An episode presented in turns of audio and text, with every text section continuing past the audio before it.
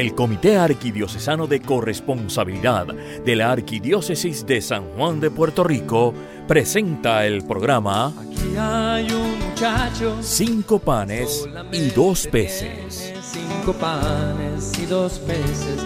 Más que es eso para tanta gente. Para amar al Señor con todo lo que somos y tenemos.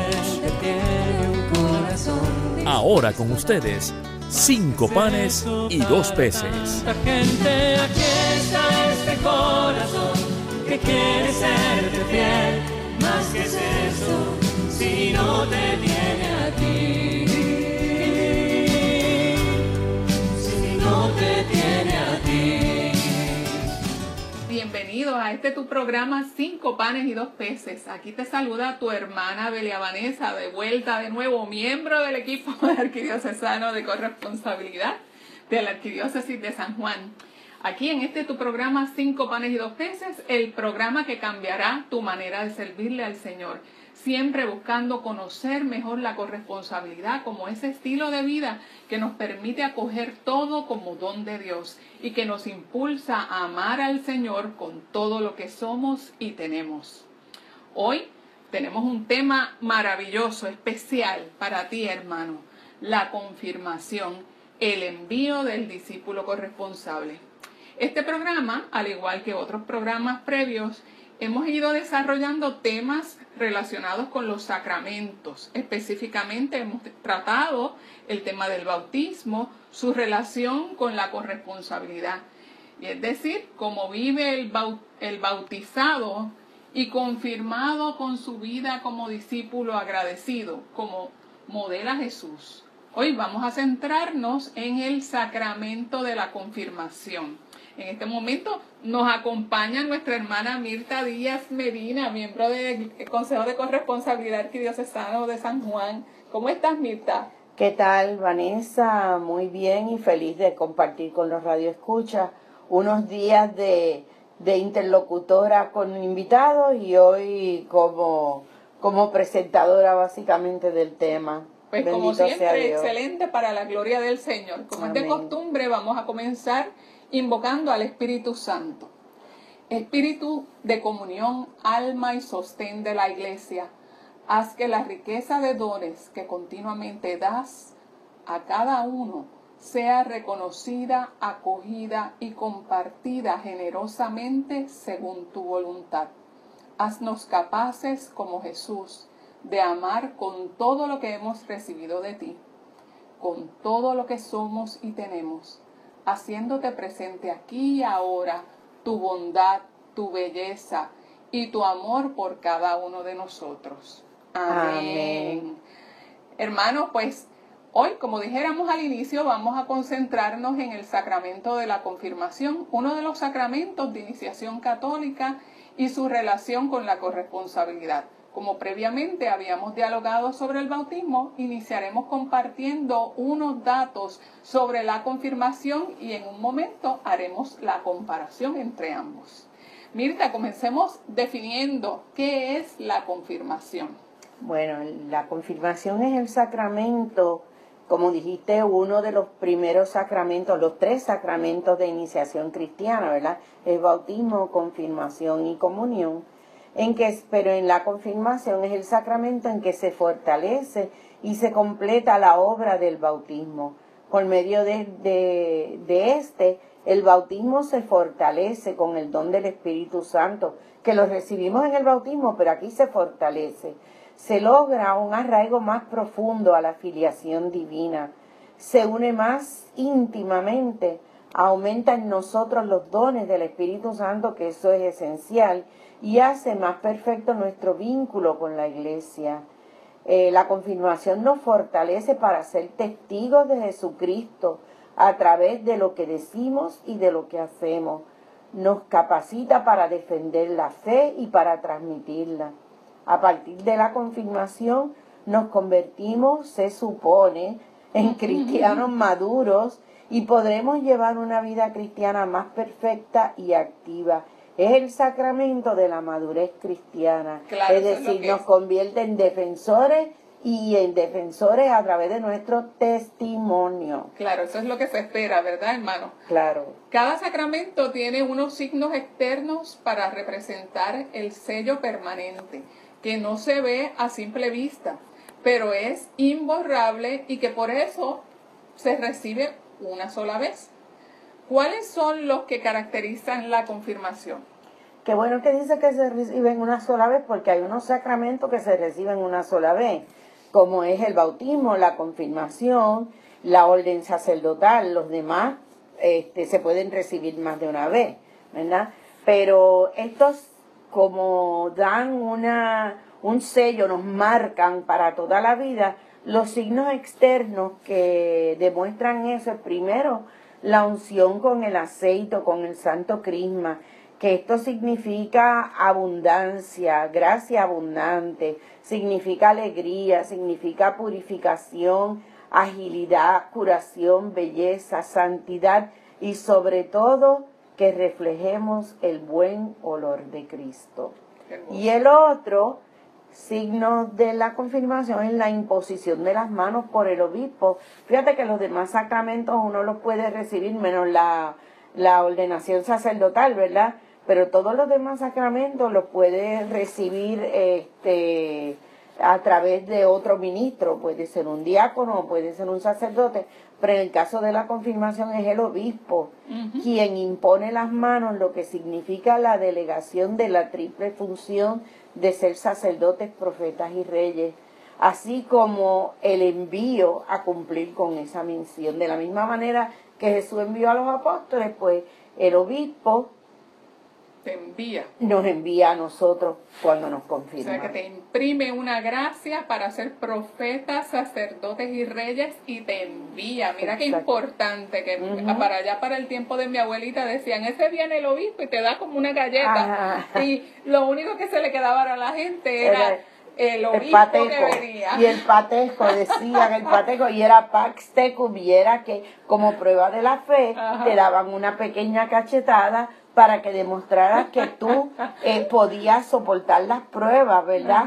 Cuando tu fe se ponía a prueba, tú eras el defensor, eras el soldado. Me, me, llama otra cosa, me llama la atención de la religiosidad popular, ¿verdad? Nuestra, de mamita llegó el obispo. Exacto. Llegó el obispo de Roma. Cuando se veía la confirmación, eso era una cosa súper grande. Exacto. ¿Verdad que sí? Pero dentro de esa... Y era que había un solo obispo y entonces, o sea, aquí estamos hablando un poco de la cultura. entonces, de 1100, de hecho, hubo algunos de nosotros, y yo me incluyo, que recibimos el sacramento no como le dispone la iglesia hoy por hoy, que ya está mandatado que tú tienes que tener uso de razón, te bautizaban y ahí mismo te confirmaban.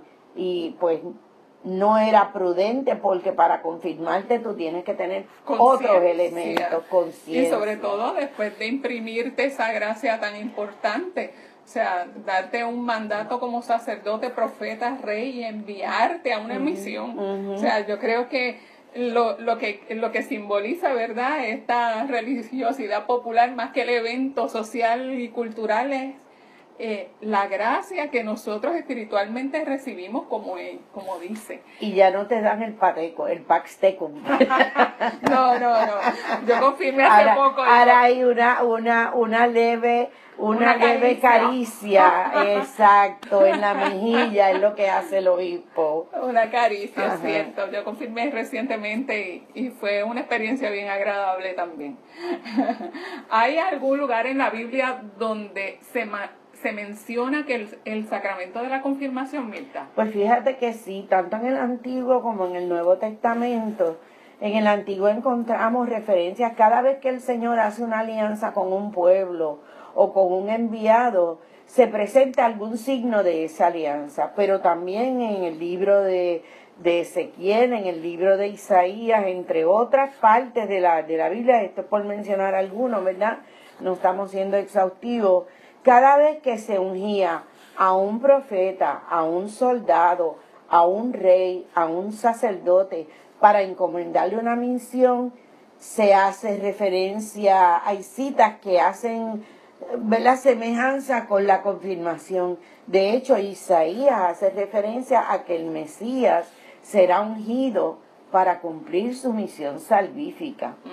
Luego en el Nuevo Testamento hay múltiples citas en los cuatro evangelios de Marcos, Mateo, Juan, Lucas y también en el hecho de los en Hechos de los Apóstoles cuando se nos habla de Pentecostés y de cómo en diversas ocasiones los discípulos eh, y cito las palabras que dice la Biblia, llenos de Espíritu Santo, hacían obras propias del sacerdocio de Cristo.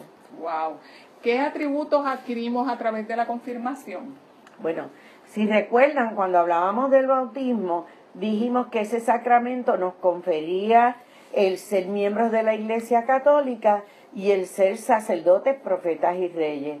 Bueno, pues en la confirmación, esas cualidades lo que se hacen es, se reafirman. Fíjate que en la definición dijimos que nos, ah, no, nos aliaba más a la iglesia, nos hacía más miembros de ese cuerpo místico de Cristo, ¿verdad? Y eso es lo que estamos diciendo, nos une más profundamente a la afiliación divina y hace más profundo nuestro vínculo con la Madre Iglesia. Eh, como sacerdotes, como dije, nos, nos sella como sacerdotes, profetas y reyes, que ya nos, lo, nos dieron esos atributos en el bautismo. Pero acá, en la confirmación, se reafirma y se consolida nuestra consagración al Señor. Me, me, me, surge, ¿verdad? Que, que mira qué importante la iglesia, madre y maestra, sabiendo y reconociendo, ¿verdad? Que el, la formación es una, es una actividad de continuidad. Eh, la conversión también es continuidad. Fíjate qué interesante es que la iglesia, consciente de esto, consciente de cómo en las familias nos formamos, eh, vuelve a reafirmar, vuelve a confirmar aquello por lo que nosotros hemos sido bautizados, aquello por lo que nosotros se nos ha, nos ha eh, hemos recibido esas gracias particulares que han, han impreso ese carácter en nosotros, ¿verdad? De hecho, Vanessa, y perdona que te interrumpa, eh, hay muchos hermanos eh, que no están dentro de la iglesia católica o que incluso católicos que se van de la iglesia y se van a otras confesiones de fe que dicen el bautismo hay que ser adulto porque el bautismo de la Iglesia Católica no sirve porque no, no es válido, porque no está consciente. Pero la Iglesia Católica, como tú dijiste, madre y maestra en su sabiduría, sí desde el, el bautismo nos da estas cualidades, pero nos va formando y cuando nosotros tenemos uso de razón, ya 13, 14 años que nos vamos formando en la fe, entonces es que reafirma ese compromiso de ser miembros de la iglesia, miembros del cuerpo místico de Cristo y qué tenemos que hacer con nuestras funciones de sacerdotes, profetas y reyes. Y fíjate qué importante también es la catequesis. Definitivamente. Porque en este proceso usted hermano sabe que usted fue al bautismo y luego del bautismo sus padres lo llevan a la catequesis para que usted se siga formando, reciba el cuerpo de Cristo, pero no se quede ahí como si fuera un compromiso social. Usted mm. tiene que reafirmar esos dones que el Señor le dio por, por, la, por el Espíritu Santo desde su bautismo y que por gracia usted recibió desde que era bebé. Porque también eso es otra cosa, que las personas alegan, pues mira que que mi hijo escoja cuando qué religión quiere seguir con esta única excusa como si la función de padre fuera un accesorio. Exacto. Fíjate, ¿no? Una de las cosas más importantes es que si tú quieres darle acceso a la gracia santificante a tus hijos desde tú los quieres llevar mientras más rápido posible. Eso era algo que hablábamos cuando eso es algo que hablábamos cuando tratábamos el tema del bautismo, precisamente eso. De la misma manera que tú no le dejas a tu hijo escoger qué quiere comer o si va al pediatra o no va al pediatra o si se vacuna o no se vacuna, igual tú entiendes que tu fe católica es tu herencia y es una herencia para vida espiritual, eso también tú se lo quieres dar y por eso a la brevedad posible tú lo bautizas. Pero luego él cuando ya está en uso de razón, entonces se confirma, ya él va asumiendo propiamente su responsabilidad. Y confirmando su postura con respecto a su función como hijo de Dios y miembro de la iglesia. Amén. Porque es que el asunto es que muchas veces dejamos esto como si fueran hechos separados. Es la continuidad de la formación, es la continuidad del acceso a la gracia que tú quieres permitirle a tu hijo que tenga hasta que se haga adulto, para que tenga criterio, para que pueda ganar la vida eterna. Y eso, Mirta, ¿en qué nos compromete? Bueno, cuando estamos hablando de la, de la función de sacerdote, la confirmación nos compromete primero a imitar a Jesús a través del servicio al prójimo, a vivir las bienaventuranzas y las obras de misericordia. Nos compromete a ser testimonio de que hacemos lo que Jesús espera de nosotros, amarlo a Él a través del servicio al prójimo nos compromete a interceder por otros ante el Señor. O sea que eso es como los pilares de la corresponsabilidad. Exacto, ¿verdad? servicio, oración son pilares de la corresponsabilidad, por eso es que le vemos tanta relación. Y también, exactamente como tú dices, hay que asumir la oración como un elemento vital para perseverar en los caminos del Señor. Y como profetas nos corresponde. Bueno, como profetas nos corresponde entonces anunciar la buena nueva, que no es otra cosa que mostrar a otros que Jesús nos ama y que la salvación es para todos y cada uno de nosotros. Pienso entonces que eso conlleva formarnos nosotros mismos y ayudar en la formación de otros en la fe. Definitivamente, tú no, lo que tú no conoces, tú no lo amas, y lo que tú no conoces y no amas, tú no lo promueves. Así que para nosotros poder eh, formar, ayudar a formar a otros, cumplir con esa misión, tenemos que formarnos en la fe. Tenemos que también conocer nuestra fe para denunciar aquello que va en contra del plan de Dios para nosotros. Tenemos que hablar a tiempo y a destiempo, dando razones de nuestra fe. Y ese es uno de los problemas que nosotros muchas veces, como no estamos formados, vienen hermanos de otras eh, denominaciones de fe y nos dicen cualquier cosa y nosotros nos lo quedamos compramos. lo compramos, nos quedamos calladitos, nos vamos de la iglesia porque eso que ellos dicen es verdad. Exacto. Y si nosotros no conocemos, no conocemos nuestra misión, no conocemos, no nos formamos en lo que alegadamente creemos, no podemos decir que somos lo que no somos. exacto. Así mismo. Por eso como, como acciones como discípulo agradecido es aquel que por amor y por gracia del Padre recibe todo y comparte todos todo con los demás por gratuidad. Exacto, dar testimonio es un ejemplo de un buen corresponsable que vive agradecido y por lo que de gratis recibe, de gratis lo entrega, que es todo lo que tiene que ver con la fe y porque, sobre todo el amor y la salvación, ¿verdad? Y como reyes, ¿qué, qué nos corresponde a partir de la confirmación? Bueno, como reyes nos corresponde primero reconocer que hay un reino esperando para todos y cada uno de nosotros, que Jesús lo ganó por, para nosotros, que Él lo ganó y porque nos ama, no porque nosotros lo merezcamos, Así tú es. sabes. Es que sencillamente nosotros no hemos hecho nada y por eso tenemos que ser corresponsables, vivir en gratitud siempre. Y entonces así, de nuevo pienso que esa es la misión del discípulo corresponsable, ¿verdad? Tenemos que también, eh, como reyes, emular a Jesús, que no fue un rey ni de corona, ni de honores, ni, ni de, ni de este, mucho protocolo, sino fue un rey de entrega, fue un rey de servicio, fue un rey de cruz, fue un rey de muerte, pero fue un rey de resurrección. Y además, eh, construir y, y- y mantener el reino de Dios implica que yo vivo como si estuviera en el reino de Dios, porque Exacto. Jesús reina en mi vida. Amén. Por lo tanto, el anuncio del reino de Dios es cuando Jesús está en tu vida, cuando Jesús, eh, tú propones que Jesús reine en tu corazón y servir es reinar. Exacto. O sea, hablamos de reinos no como reinan los reyes de la tierra esperando ser servidos, ¿verdad? Sino que más que todos tenemos que reconocer que servir es sinónimo de reinar. Es abajarse. Es abajarse. El que no sirve no puede ser rey. Exacto. Y como dice la Madre Teresa, el que no, No nace para servir, el no sirve para vivir. Exacto. El que no vive para servir, no sirve para vivir. Correcto. En la medida en que habla, pienso que en lo dialogado sobre el bautismo veo muchas semejanzas en ambos sacramentos. Vamos a, a ver cómo puedes resumir estas en- entre las similitudes entre lo que es la- el bautismo y la Fíjate, yo creo que algo de eso ya hemos visto según hemos ido conversando, pero por ejemplo en el bautismo nacemos a la vida espiritual. En la confirmación lo que hacemos es afianzar en esa fe, en la plenitud de la y fortaleza de la gracia bautismal. En el bautismo, pues un sacramento que recibimos al nacer y la- lo deciden los padres. Por eso es que mucha gente se opone al bautismo, ¿verdad? De, de, De los, católicos de los niños.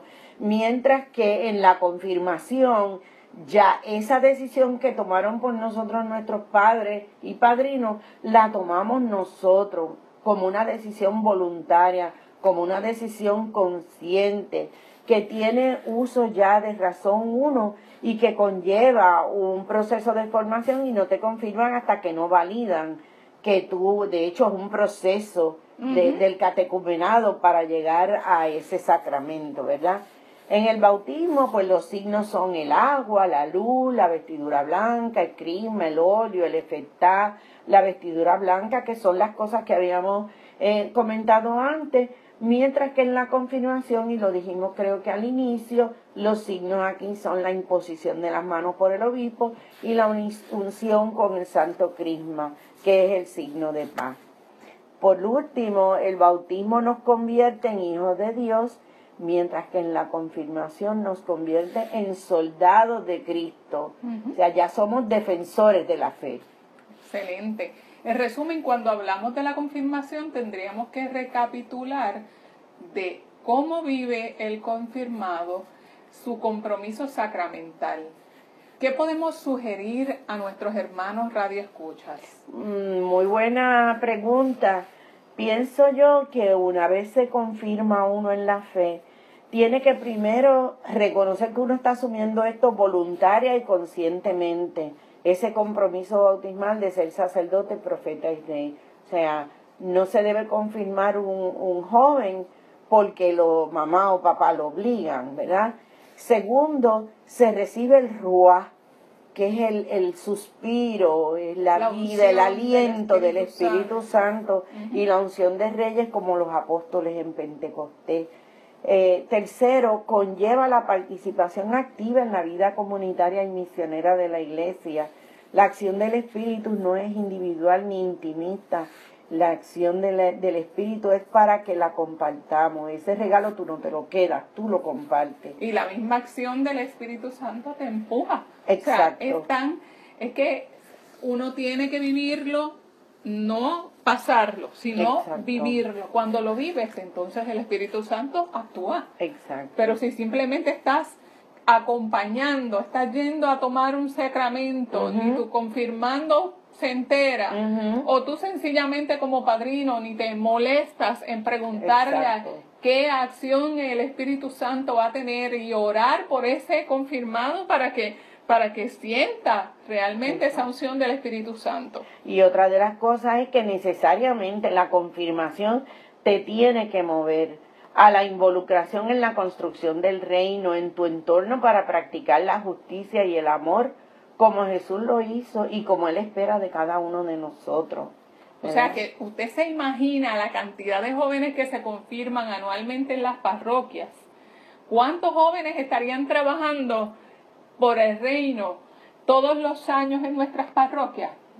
Y lo lindo no es eso, fíjate, es que hay que proveer, y de hecho la iglesia provee, pero hay jóvenes que no están este, este, formándose totalmente, o sea, reciben el sacramento y ya ahí no vuelven hasta que se van a, a- hasta que se van a casar, que entonces van las cajas prema- prematrimoniales y ya.